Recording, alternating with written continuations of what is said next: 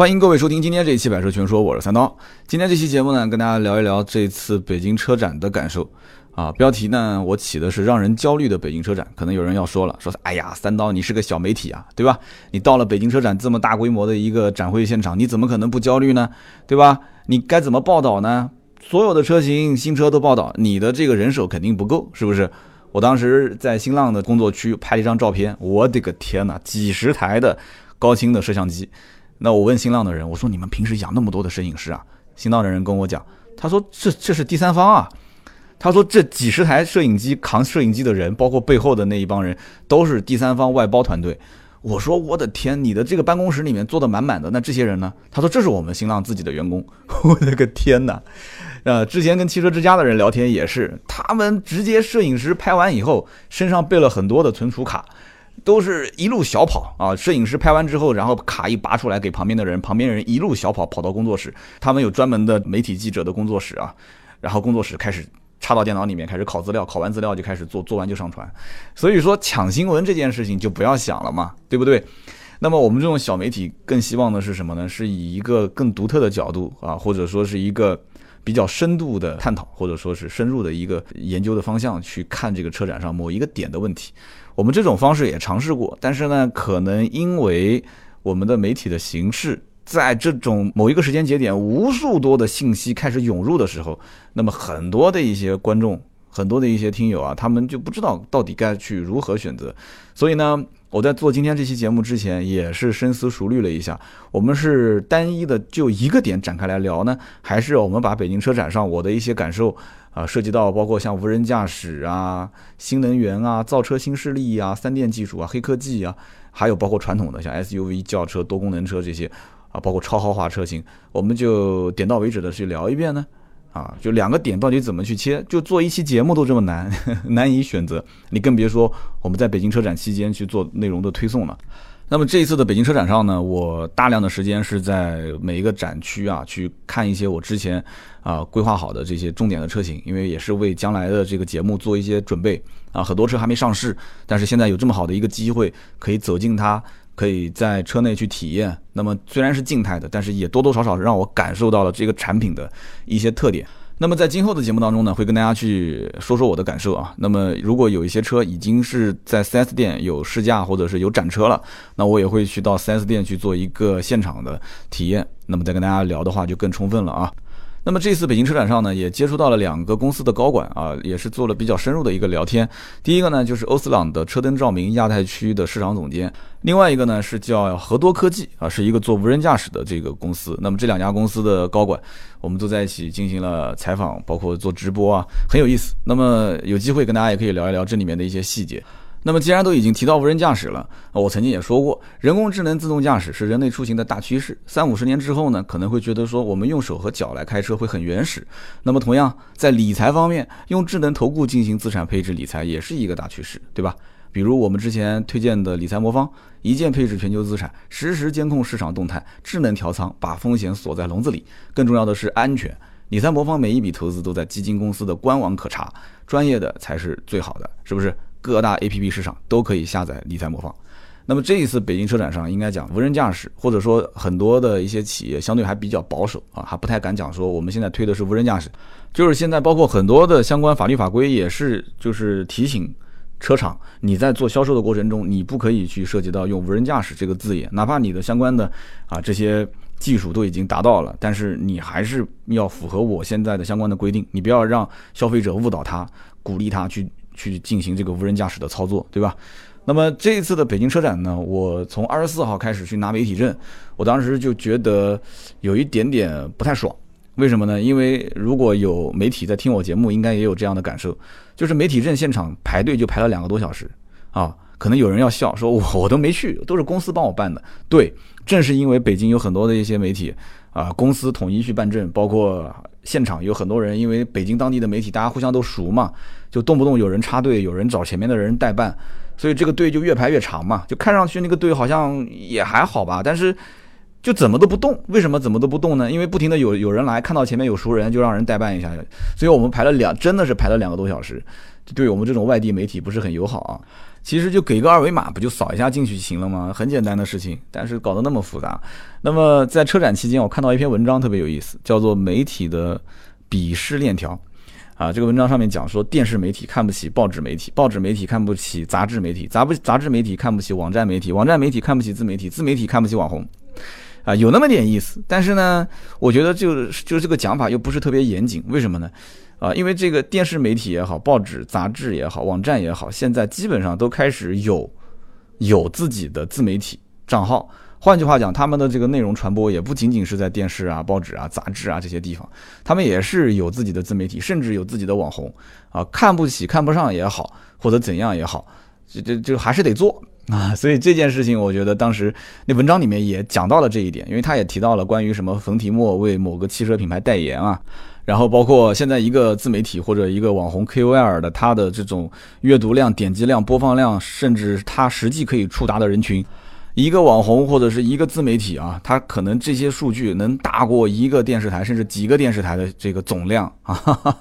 所以呢，呃，去研究一下自媒体的这这么一个活法啊，去研究一下这个同行的这种玩法，我觉得真的很有意思。不但是所谓的这些什么鄙视链条，电视媒体、报纸、杂志、网站。都在研究啊，自媒体网红。我们其实同行之间也在研究对方的玩法啊。想要自己活得更有安全感，你只能是拼命的去学，然后呢，拼命的去创新啊，结合自身的一些特点去创新。我上期节目不说得很清楚吗？创新才能创造这家企业的价值。其实并不是说什么电视、报纸、杂志不行了，而是往往在这些领域当中，很多的一些老前辈啊，他们其实就是因为这些平台的影响力，因为这种传播的方式。就不再去选择创新了，选择了安稳，选择了在体制内根据相关的规定规则去做事情。当然了，自媒体现在我跟很多的传统媒体的一些前辈啊去聊天，他们也在吐槽说自媒体没有相关的规则，没有相关的管理。说如果要是管起来的话，如果要相关的规则制定下来的话，那要死掉一大片。这说法是对的，我也是认可的。但是这个大的趋势怎么去？怎么去引导呢？当然了，这个不是我们所考虑的层面啊，因为大的趋势就在这边。我觉得就跟像这个都江堰的水利工程一样的，你要如果说造得好，那你其实是一个非常简单的工程，但是做到了一个功在当代、利在千秋的啊导和疏的这么一个过程，对不对？但如果说要是做得不好的话，那对不起，那可能就是一个灾难啊，就是一个水灾了。所以说这一次北京车展。我也在看同行是怎么玩的，这里面有抢新闻的，对吧？有做专访的啊，也有是做标新立异的一些专题的这么一种策划的，我觉得都挺好的。所以我也每一次北京车展回来之后，都觉得自己学到了很多，真的开了眼界了啊！北京果然是一个大城市。那么在现场，我再跟大家讲一个好玩的事情啊，就是北京车展现场的危机公关的这件事情。其实，呃，很多人应该也看到了，某品牌现场是被人拉横幅了嘛，对不对？那么很多人也不知道最后是怎么解决的。我当时不在那个展厅，因为当时我看到朋友圈有人在刷这件事情的时候，我离这个展厅不远。呃，我也不是那么八卦，说我专门为了看现场啊，这是不是乱成一团了？我要跑过去。我虽然心里面动过那么一丝的念头，但是后来我想了想，你这是何苦呢？是不是？对吧？这个品牌本身已经是挺惨的了，我还是自己先干好自己的事吧。所以我就没过去了。我看到朋友圈好多人在发。那么车展的前夕，其实。呃，公关公司是挺紧张的，这些人他们也是人，说实话也很辛苦，都是提心吊胆。我也知道啊，某品牌在车展前做这个发布会的时候，大屏幕也是出了问题啊，是花成一片。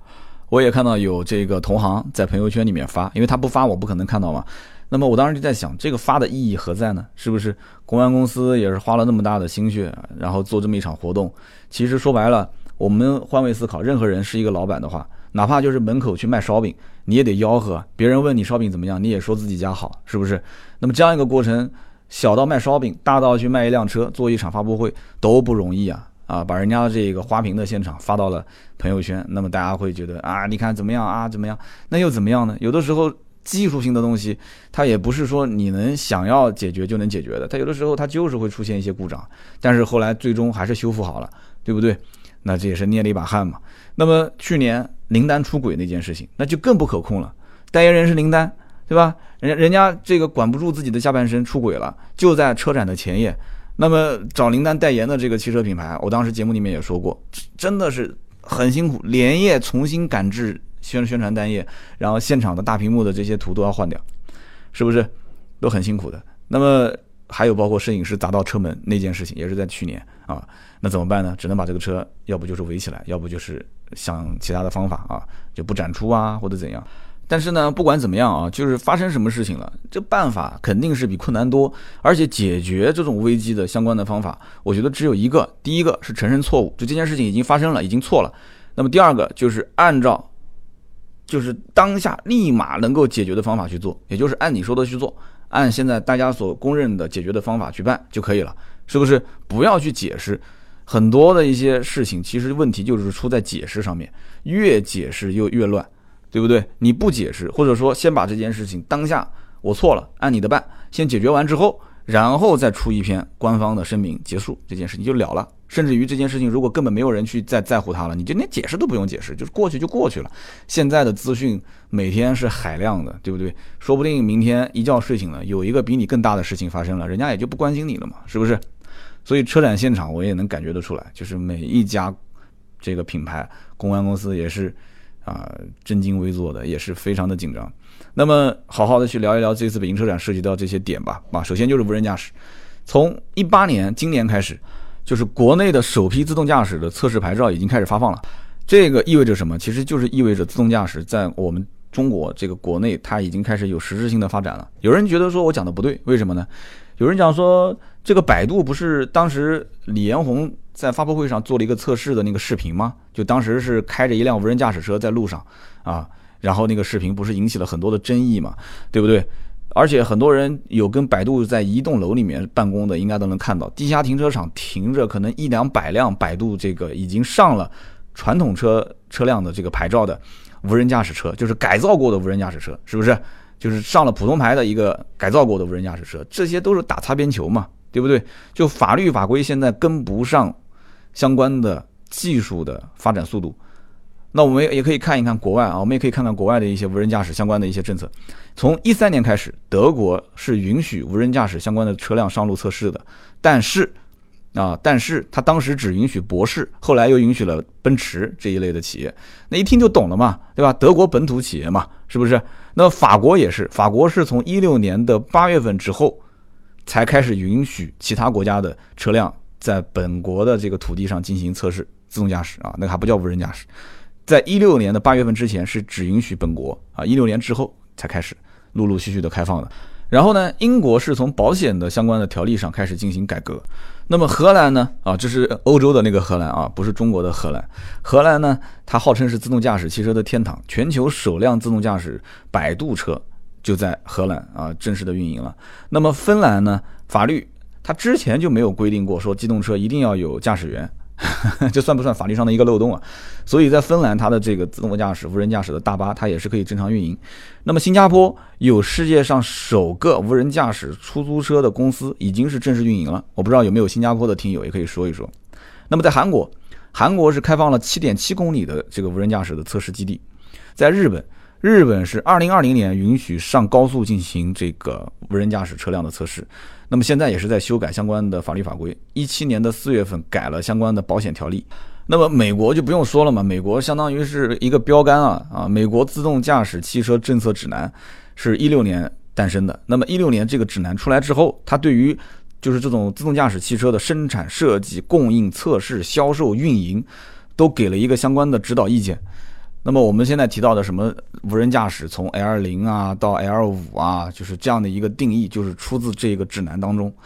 所以在国内，我们可以看一看，其实不管是自动驾驶也好，无人驾驶也好，很多车厂都在用，都在做。但是现在可能有一些是比较激进的，有一些是比较保守的。我们也看到了一些相关的事故，对吧？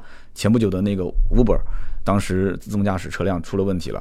包括之前的特斯拉的这个无人驾驶车辆啊，把人撞死了这件事情，那么都会对现在当下的很多人的价值观产生一些影响，对于一些政策的推进产生一些影响。我只是说推进速度啊，并不可能说因为这件事情就放弃，大家都不做了，只能说是推进速度产生一些影响是不是？你说在国内难道没有吗？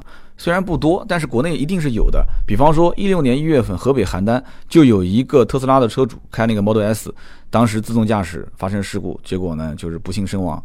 然后同年的八月份，北京也出现了一个。自动驾驶啊，也是 Model S，然后当时发生事故是刮擦，但人没什么事情啊，而且据说是 4S 店的车。其实无人驾驶这一件事情，我相信很多的一些人还是持一个比较保守的态度，但是都知道这个早晚是会普及的。所以呢，现在就分成两块，第一块就是主机厂在去研究这方面的事情，第二块就是第三方公司也在去研究这方面的事情。我今天节目开头的时候已经提到了嘛，就这一次在北京车展上接触的比较深的。啊，两家公司的高层啊，其中一个就是关于无人驾驶这个相关技术方面的一家公司，叫做河多科技。河多科技的创始人 CEO 叫李凯博士啊，这个兄弟他是呃清华大学毕业，然后又到了佐治亚理工学院，后来毕业以后在微软又在百度，是百度无人驾驶这个团队的创始人之一啊。展台当时展了一辆是意大利的一个知名公司，叫做伊可纳公司设计的一个概念车，那个车就像一个飞船一样的啊，但我也知道那应该就是一个展示的样品，但并不能真的上路开。不过大家如果有机会，可以在这个我今天节目播出的时候，应该北京车展还没有结束，大家可以去看一看啊。你也可以跟他说是听三刀节目来的，他应该可以给你上去合个影什么的，真的是很酷啊。那么当时跟这个创始人之间聊天，我当时就了解到这家公司其实是很接地气的。为什么呢？他们所现在定位的是做 L 三点五。就是介于 L 三跟 L 四之间的自动驾驶的解决方案，而且这公司一听就很保守，它不是很激进，啊，不是上来就是做什么 L 四、L 五啊这些无人驾驶的解决方案，它是想直接进入到量产阶段，就是直接能够开始实现跟现在当下的一些主机厂的一些这个合作。那么它目前来讲，L 三、L 三点五什么概念？就是依靠先进的这种人工智能算法，它可以实现无人驾驶，就是 L 四这个阶段，同时也可以保留。就是有人为的去接管这个阶段，就是 L 三嘛。那么实际的应用场景呢有两个，第一个呢就是高速的这个项目，比方说在高速公路上啊，实现这样一个自动驾驶，可以跟车，可以自主的换道，可以自主的超车，可以上下匝道。那么还有一个应用场景就是代客泊车，这个我觉得大家一听就懂了嘛。什么叫代客泊车？车辆可以自动帮你去找车位，然后自动帮你去泊车入位。然后自动帮你去泊出，同时开到你想要上车的这个指定的位置，也就是所谓的最后一公里，对不对？到商场、到各种购物的一些地方、吃饭的地方，总是找车位特别烦。你可能吃饭吃半个小时，找车位找了一个小时，对吧？大家应该是深有感受吧？大城市里面很多一些人 啊，南京还不算大城市，北京那天我们去找车位就找了很久很久啊。那么在同一个空间里面，如果这个停车场是完全实现了无人驾驶，就是代客泊车。那么同样的一个空间里面可以停多少车？可以多停百分之二十。这个大家不知道能不能理解啊？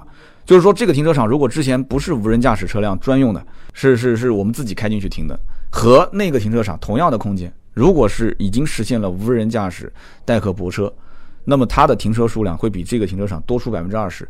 为什么？很容易理解嘛，你根本就不需要上下车了嘛。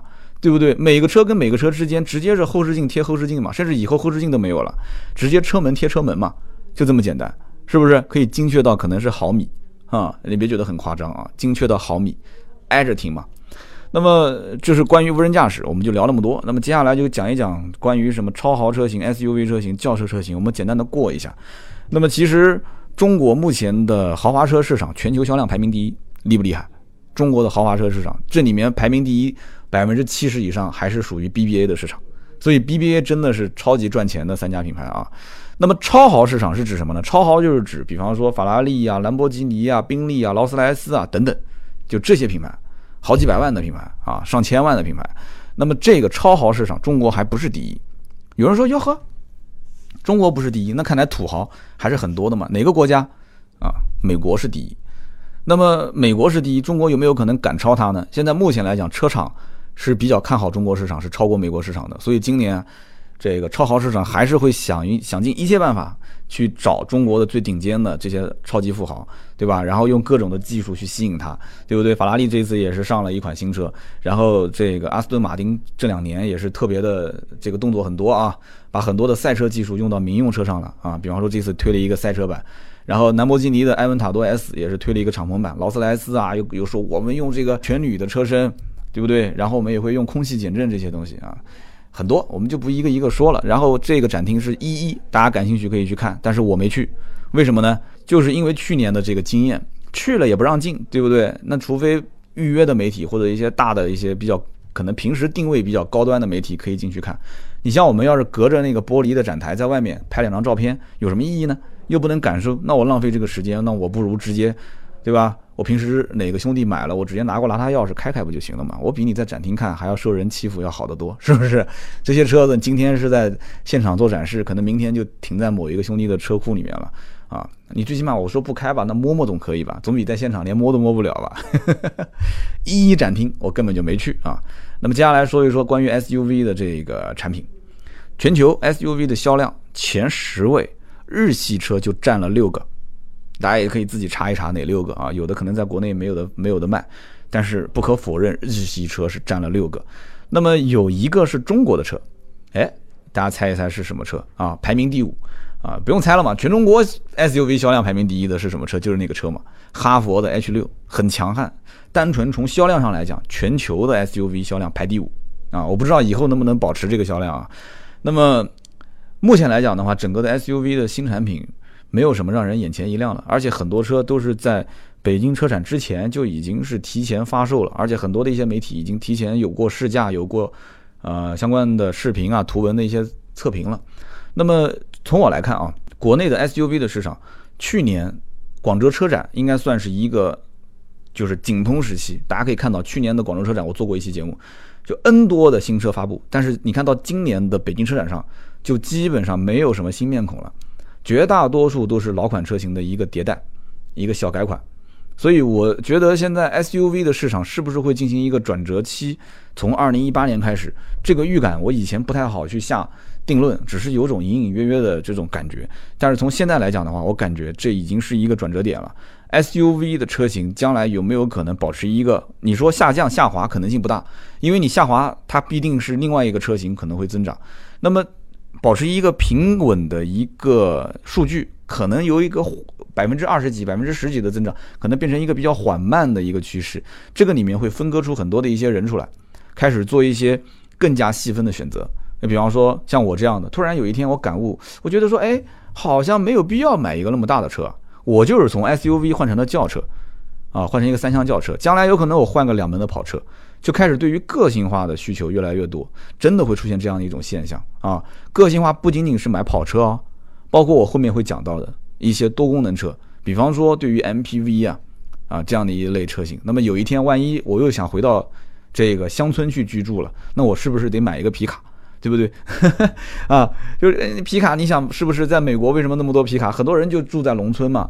啊，住在农村，反正能养活自己就可以了。那我还要到城里面去采购一些东西怎么办？那皮卡就很方便嘛，是不是？能装那么多东西，啊，去一天可以把我一个月的需要的东西都买回来，是不是？所以对于一些多功能车的一些要求。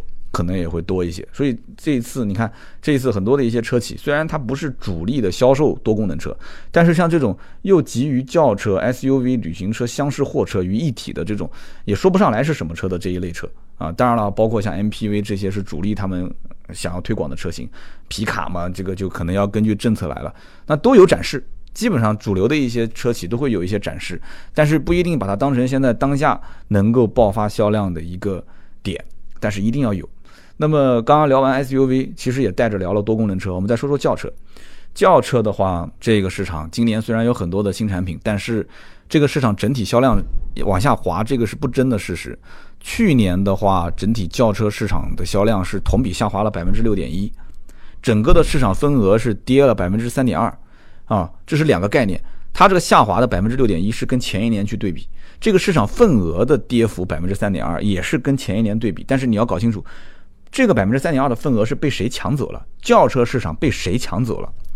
这个我觉得很关键啊！所以刚刚我们聊到两款车，一个 SUV，一个多功能车，特别是 SUV 抢走了很多的轿车的市场的用户。大家自己摸着良心问问自己，是不是当时一开始准备买轿车的，最后买了 SUV 了？甚至一开始你就没想过买轿车，是不是这样子？然后我们接下来再说说关于现在造车新势力啊。现在在北京车展上，什么前途汽车、未来汽车啊、基点汽车、拜腾汽车、威马汽车、爱驰等等，这些都是属于造车新势力。大家会发现一件事情，就是他们几乎都是在造的是 SUV，啊，几乎造的都是 SUV。而且我一开始聊拜腾那一期的时候，我说过，我说拜腾啊，他给自己的品牌定义就是啊，我要重新定义人和车、车和路、车和车之间的关系，对吧？就是说车到底是不是为了道路而生啊？然后拜腾给的结论就是，它不是为了道路而生，它也可能是为了生活而生，是不是？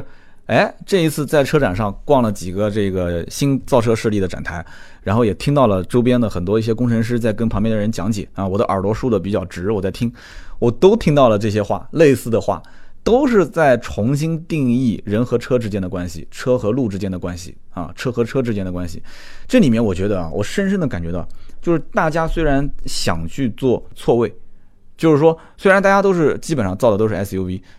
长得我觉得也其实都差不多啊，但是呢，有的人可能认为他自己是开拓者，有的人可能认为自己是普及者啊，有人可能他虽然是先行，但是他想做一些底层的建设。我后面会说到，比方说像蔚来汽车，它将来不一定未来汽车卖得好，但是未来可能在很多方面它是技术方面的一些供应商啊，有人是做研发的，所以这个新的造车势力特别有意思，特别有意思，真的就跟九几年的时候中国的互联网开始啊普及一个道理。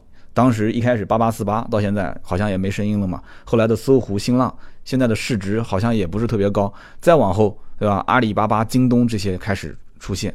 所以说啊，有的时候啊，赶得早不如赶得巧啊，来的晚的不一定将来就不是赢家。所以现在你要去点评哪个更靠谱，哪个不靠谱，还真不好说。只能说就当下的形势，以我们当下的这个眼见来去看的话，我觉得这里面每一个企业有它各自的优势。只不过有的人可能跑得快了一点，已经实现了量产，甚至实现了交付，但是还有的人呢，呃，可能在各方面资源整合能力方面还是有所欠缺，所以只能是有的是停留在 PPT 造车上面，有的可能只有一两个样车，有的可能只能给你去说说他的一些想法啊，做一些内部测试，所以每个人他角度不同，所以看问题的这个维度，我觉得我们也是稍微的要转换一下，不要一味的讲这个不行，那个不好，这个吹牛逼啊，将来真说不准谁收购谁，是吧？好，我们接下来说说关于新能源。中国的新能源车的现在目前的销量已经是达到了一百八十多万辆，那么占全球市场的百分之五十，没有听错啊，中国一个市场就占全国市场的百分之五十，这是一个什么概念呢？我再给大家一个数据啊，中国的新能源车的销量是排名第二的美国的三倍，夸不夸张啊？中国的销量是美国排名第二的三倍。其实呢，这个也很好理解啊，因为只有政策方面的扶持以及政策方面的这些对于啊限购限牌的相关的措施，那么才会导致这个车的销量会有一个井喷式的发展。那么。包括我前面聊的无人驾驶，包括新能源，其实主要就是中国这个大的土壤比较好，所以呢，就大家都往这边扎堆啊。这个里面，我觉得包括有人研究这个电池相关技术，对吧？有续航里程到底怎么样让它变得更多？包括有人研究三电技术，有人研究这个车的最高的车速怎么去操作才能突破极限？有人去研究它的充电模式，对吧？怎么才能充电一分钟行驶一百公里呢？就是这里面各个方面的人才都有，不管是智能化、网联化、自动驾驶相关技术，你想想看，我在现场看到那么多的老外啊，发布会现场坐在下面的，有站在上面讲话的，这些人背井离乡到中国来图什么啊？帮中国人建设自动驾驶吗？帮中国人去建设新能源、发展新能源技术？哪有那么高大上的想法？为人类提供环保环境，都是来赚钱的嘛，对不对？他们来赚钱啊，这个同时我们怎么把技术留下来，这个很关键。将来不管是新能源也好，还是怎么样也好，你的相关的技术肯定是要掌握在自己手里面，要不然的话，你就像那个中信，是不是中美贸易战那件事情，大家应该看新闻了吧？芯片产业直接给你扼杀，因为主流的核心的技术都在我手上，我说不供给你，你这个企业就完蛋。那。我建议大家去看一个小视频啊，这个挺有意思的，叫李永乐，永远的远，乐观的乐，李永乐老师啊，这个人很有意思，上知天文，下知地理啊。他讲过一个叫做芯片到底是啥，为啥这么难生产？啊，这哥们讲的是非常通俗易懂啊，大家我建议去看一看，叫李永乐老师，很有意思。所以我在逛北京车展的时候，我也在想这件事情。我说三电技术，比方说电池、电机、电控这三样。电池、电机、电控的技术到底掌握在谁手上？你比方说电池，比亚迪、宁德时代，这都是大名鼎鼎的。电机，精进电机、奇瑞、安川、未来电机。我刚刚前面讲未来汽车，对不对？未来汽车你不要搞错了，未来电机也很强。现在，包括电控珠海的英博尔、镇海磁材这些。我别说什么，你大家去买股票啊，这跟股票没关系啊。我上期节目聊到的，人家讲说我听不懂，但是我听到了两只股票。呃，这个我不是推荐股票啊，我在这声明一下啊。然后呢，这里面其实大家不管是从三电技术的哪个方面去研究，这里面包括续航里程啊、能量密度啊、低温的性能啊，包括安全性这些，我觉得大家都是一致的，要在这方面做突破。只有技术上有。革命性的突破，我觉得这个里面谁掌握核心技术，将来才能，我不讲说垄断市场吧，起码在这市场上能有个话语权，这个是很关键的，是不是？我讲的市场不是中国市场啊，是全球市场啊，要有话语权。所以这个宁德时代，我觉得大家可以好好关注一下啊。据传闻啊，据传闻，就我不能往深了说啊。戴姆勒公司当时李书福的这个吉利公司不是入了百分之二十的股吗？啊，这背后跟宁德时代也有一定的关系，就这个事件和那个事件之间，它有一定的关联度。啊，不再往深了说了，感兴趣大家可以自己去搜一搜，应该能找得到相关的一些这个信息点，好吧？然后我们再说一说关于也是无人驾驶方面的一些黑科技，我在北京车展上的一些感受啊，大家可以想一想，无人驾驶其实主要就是靠，就像人的眼睛、大脑、神经、手和脚，对不对？你要让它有感知度嘛，有感知。对不对？所以你要从它的摄像头上来讲，有长距摄像头、环绕摄像头、立体摄像头，啊，从雷达上来讲，有超声波雷达、毫米波雷达、激光雷达。改天有机会我们再去深入的去讲一讲，我们用通俗易懂的，以举例子的形式来说一说这里面的一些技术。因为我不讲嘛，我们共同学习。我也不是专家啊，我也是现学现卖，我相当于是作为一个普及，好不好？这里面目前最先进的车辆可以配备多少呢？十七个传感器。据说到二零三零年可以达到二十九个传感器，所以在硬件和软件方面，现在包括什么四 D 的空间扫描啊、三百六十度的全方位探测啊，这些技术已经有所应用了，都是在迭代，在不停的进行测试、进行升级。那么在算法方面，提前十五秒进行决策，哎，大家可以想一想，提前十五秒，人的正常反应时间有多长，对不对？我们曾经有一期讲刹车距离的时候，啊，你从看到这个物体。判断它是我的障碍物，到我采取制动，到车辆停稳，这个里面它这个提前十五秒的预测，包括可以随时检测两百米范围内的相关的一些物体啊，自适应进行补光，因为光线角度不同嘛，所以这里面有很多东西非常复杂的一些算法需要进行操作，所以现在目前落地到自动驾驶的层面啊，很多的公司都要去考虑一个。集成式的整整套的一个方案，这里面还有一个核心，就是一个执行控制的部分，也包括这里面的一些制动啊、主动性的制动啊，包括是不是在这一段无人驾驶的道路里面，我可以不用采取制动，就是我通过了这一段无人驾驶路段，它是非常安全的，是不是？这个里面你觉得算法很重要，但是执行体系也很重要，但是很遗憾，很遗憾，就是这些。就是能够自成体系的全套底盘控制系统，现在掌握在一些欧洲的核心的企业里面，而且他们是不开放的，他们是不开放的啊。比方说大陆的这个 MKC One，包括博世公司的这个 iBooster。啊，而且博士公司这一家叫 iBoost 的这个公司是落户在南京啊，南京分公司，二零一九年投产。哎，好像我不止了解到有一家这个关于自动驾驶啊、无人驾驶啊、新能源的公司在南京落户了啊。南京将来这一方面看来产业还是挺兴旺的啊。所以在无人驾驶其实这一个话题上，我们可以以后经常去单独拿出来聊一聊，只说一个点就可以了。包括什么高精地图，是不是？我们现在用的手机导航已经算比较精准了吧？但是我们有的时候可能距离我们的目的地还是有一定的差距，对吧？还是有一定的距离差。将来你像无人驾驶的这种高精地图，它肯定是厘米级的定位啊，厘米级的定位，对不对？包括高清的这种视频传输技术也是啊。你的视频的清晰度越高，那么也就意味着它的这个实时的判断越精准。谁都知道这件事情，对不对？显示的效果越好，它的瞬间的数据的吞吐量就需要越大，啊，相关的硬件的成本就会越高。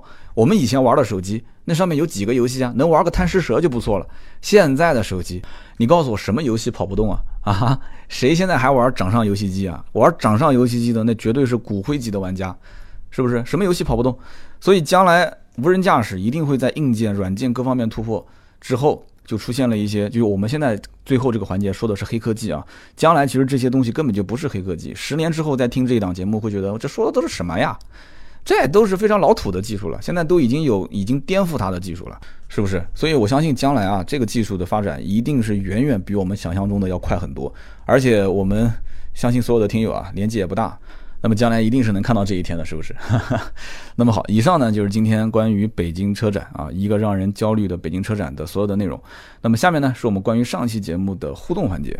上一期节目呢，我们聊的是关于拜腾电动车的一些话题，然后延伸又聊到了很多的一些安全性的设计，其中就是这个大屏幕啊，气囊的位置。那么气囊弹出之后呢？系安全带和不系安全带，可能有一些国家对这方面有不同的要求。其中就说到美国，我看到有一些美国的听友也留言了嘛，也证实了这是一件真事。在美国的一些州呢，它是可以不系安全带在路上开车的。那么其中有一位听友的回复特别有意思啊。那么先是一位美国听友回复说：“说三刀，没错啊，美国是有一些州可以不系安全带的。”那么下面有一位听友，这位听友是中奖听众啊，听好你的名字，他叫大众脸充胖子，不是大众脸，是那个一汽大众、上汽大众的大众啊，是大众汽车集团的大众，叫大众脸充胖子，这名字很有创意。他说，他说为什么路上，在美国有一些州啊是允许不系安全带的上路呢？是因为很多路上跑的老爷车。他就没有安全带，哎，这个我不知道能不能被证实一下啊？他说的有道理啊，因为我们知道在美国有很多的一些啊，这个道路上都能看得到。但虽然我没去过美国，但是我们也可以通过美国的朋友，通过电影里面可以看到，包括美国的很多一些汽车的自媒体或者传统媒体都能看到很多关于老爷车的一些介绍，对吧？原石滩的老爷车展啊，很多老爷车的巡游。那么，一九五九年的八月份，世界上才有第一辆安装三点式安全带的汽车啊，沃尔沃的 PV 五四四。那么你想想看，在一九五九年之前啊，或者说一九五九年前后，因为当年刚有就是有安全带的这个车，并不代表所有的车都有嘛。这个法律法规还是要再滞后一些的。在五九年前后这段时间，五九年之前的所有的车，那都没有啊，是不是？那这些车。五十年以上的，这基本上才算是老爷车啊。五六十年以上的，那在路上开，他，你如果这个州他说我必须要求有安全带的车才能在路上开，那岂不就是相当于就是变相的禁止老爷车的这个上路的权利嘛？所以有些人讲说，美国有有的州啊叫做不自由勿宁死啊，freedom or die 啊，所以这个哥们儿叫大众脸村胖子很有意思啊。他说，因为路上很多老爷车是没有安全带的。啊，所以有些州他就规定就没有安全带也可以在路上开啊，这算是给我们开了眼界了啊。虽然这件事情我不知道是真是假，我也不好去查这个美国的相关法律法规的出处。但如果说啊，还是有美国的听友或者是了解美国的相关的这一个规定的朋友，可以在我们节目下方留言，我们再讨论讨论啊，这个很有意思啊。那么这是第一位听友，叫做大众脸充胖子啊。无论你的这个留言是自己想的呢，还是你真的是知道这个法律法规的出处。都感谢你啊，给了我们一个新的这个思考的维度吧，谢谢。那么下面一位听友叫做仍然希望啊，仍然希望，他说关于隐私的看法，我不赞同三刀比较片面的说法。服务提供是需要获取部分的信息，但是并不代表这个信息可以被任意的利用。隐私是自主和人权的重要一部分，可能也是国人习惯了这种啊，就是像奴役一般的状态。那么如果单纯的说，说什么干坏事才是隐私的话，那恐怕是太片面了。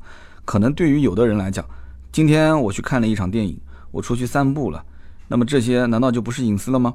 难道说这些都要被大数据分析啊，给我推送一些购票软件或者推送一些运动鞋之类的？这就是所谓的便利吗？这是我的个人见解。非常感谢啊，这一位叫做仍然希望的听友给我的留言。关于个人隐私方面的话题，我相信这话题是比较敏感的，因为每个人对于个人隐私的重视程度是不一样的，对吧？可能我上期节目说的比较这个随意一些啊，我可能就。举了一个例子，开了一个玩笑，我说你只要平时不干坏事的话，那你怕什么隐私被曝光呢？就可能这句话就让很多的一些听友就觉得说，哎，三刀你说的不对啊，什么叫做干了坏事才会有隐私啊？那我平时我可能做了很多一些事情，我到了很多一些地方，我一些消费的习惯，我也不想让很多的一些我不愿意给你获知的这些商家所获知，可是你就非法的获知到了我的这些信息，对吧？你比方说我们上网购物啊、购票啊啊，我们去什么地方消费啊啊这些。他总是能知道我的一些习惯，总是会推送给我一些看似好像我特别感兴趣的东西啊，这最明显的嘛，对吧？在电脑上，在手机上上网，包括我们看新闻。那么对于隐私这方面呢，我再提一点点我的可能还是比较片面的看法。我觉得当下只要在互联网的大数据的这个领域里面被为数不多的几家大公司、大平台所垄断，你看他把我们基本上衣食住行的入口基本都垄断了。你说不想给他这些数据也不可能，对不对？你怎么禁止他呢？是从法律层面上禁止，还是从技术手段上去禁止他？就是说我从现实层面来讲啊，很多东西我不太喜欢去务虚啊，跟大家一起喊口号说我要禁止你去探寻我的隐私啊，我要什么？你回不去了。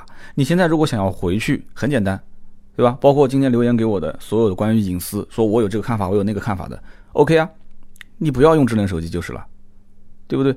你不用智能手机，你不就可以从你自身当下来讲保护自己的隐私吗？你不用智能手机，你用一个最原始的。老的那个按键手机，我也不说品牌了，对吧？最老的、最原始的按键手机，你什么 APP 都不下，你也不是安卓系统，你也不是这个当下的苹果的这个 iOS 系统，不行了吗？你看谁还能去去去探寻你那么多的什么行为逻辑啊、什么轨迹？你不要上网购物啊，你就到线下实体店购物，难道你生存不下来吗？你还是依然能活得挺好，是不是？但是问题就在于不便捷了吗？是不是？那现在在便捷的前提条件下。我们愿意用这些所谓的各种各种各样的软件，到最后他们把我数据拿走了，拿走之后呢，还无时无刻的去侦测我的一些行为的逻辑啊。那我们现在开始讲了，不行啊，我的隐私被人被人窥探了。反过来讲，从商业角度来讲，他不窥探，他这个企业将来也是退化。他光是有你的一个数据，他不能整合成一个大数据的分析平台，不能做预判，不能做优化，对不对？他为什么要不停的要找寻这些人的行为逻辑呢？